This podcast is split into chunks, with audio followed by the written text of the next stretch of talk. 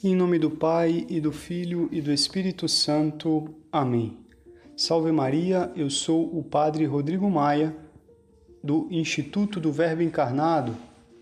No dia de hoje nós meditamos o Evangelho de São Mateus, capítulo 5, versículos de 43 a 48.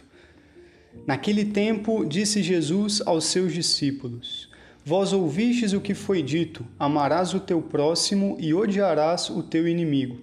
Eu, porém, vos digo: amai os vossos inimigos e rezai por aqueles que vos perseguem. Assim vos tornareis filhos do vosso Pai que está nos céus, porque ele faz nascer o sol sobre maus e bons e faz cair a chuva sobre os justos e injustos. Porque se amais somente aqueles que vos amam, que recompensa tereis? Os cobradores de impostos não fazem a mesma coisa? E se saudais somente os vossos irmãos, o que fazeis de extraordinário? Os pagãos não fazem a mesma coisa? Portanto, sede perfeitos como o vosso Pai Celeste é perfeito. Palavra da salvação, glória a vós, Senhor. Irmãos, veja que o ensinamento de Jesus é totalmente contrário ao ensinamento mundano. Nós somos acostumados a ouvir pessoas incentivando: não deixe por menos, não leva desaforo para casa, é hora de pagar com a mesma moeda, deixa de ser bobo. Assim, muitos outros exemplos poderíamos dar né, de como pagar aquele mal que nos foi feito. E essas palavras são a elas que Jesus se refere quando diz: Ouvistes o que foi dito, amarás o teu próximo e odiarás o teu inimigo. E continua Jesus: Eu, porém, vos digo, uma adversativa totalmente o contrário: amai os vossos inimigos e rezai por aqueles que vos perseguem. Vejam, é claro que o cristão aqui não é esse trouxa como entendem os mundanos, não é um bobo.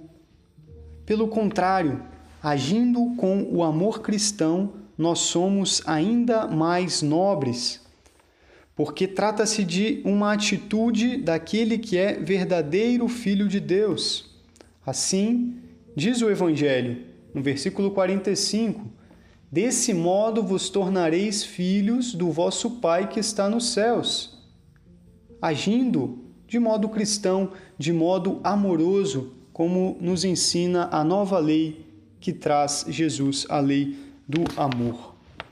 Portanto, dar o troco, pagar com a mesma moeda, é o caminho mais fácil, é o caminho mais confortável e é o que fazem, como diz Jesus no Evangelho, os cobradores de impostos, os pagãos. O cristianismo visa algo mais além, algo que é sim mais difícil, mas é mais perfeito. Exige nos vencermos a nós mesmos, a termos um autodomínio que é próprio da alma nobre. Meus irmãos, este é o caminho. Nós estamos na contramão do mundo e é importante entender isso. Mas nós precisamos dar esse testemunho enquanto cristãos neste mundo. Temos que amar os inimigos, querer o bem para eles. É interessante que Jesus diz também sobre o simples, os simples atos de saudar. E se saudais, diz ele no versículo 47, somente os vossos irmãos, o que fazeis de extraordinário? Os pagãos não fazem a mesma coisa? Né? Talvez a gente pode olhar para a nossa vida e talvez isso pode revelar o quão distante a gente pode estar dessa perfeição que nos pede Jesus.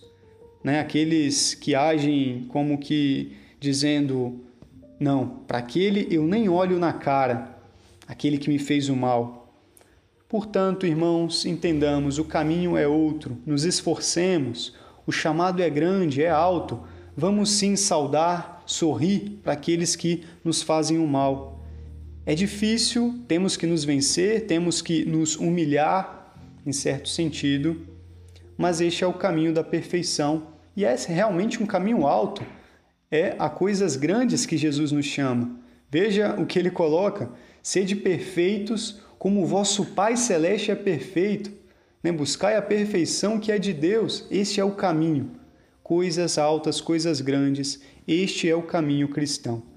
Portanto, sigamos, busquemos esse caminho, que sim é a garantia da verdadeira felicidade. E é claro, contemos com a graça de Deus.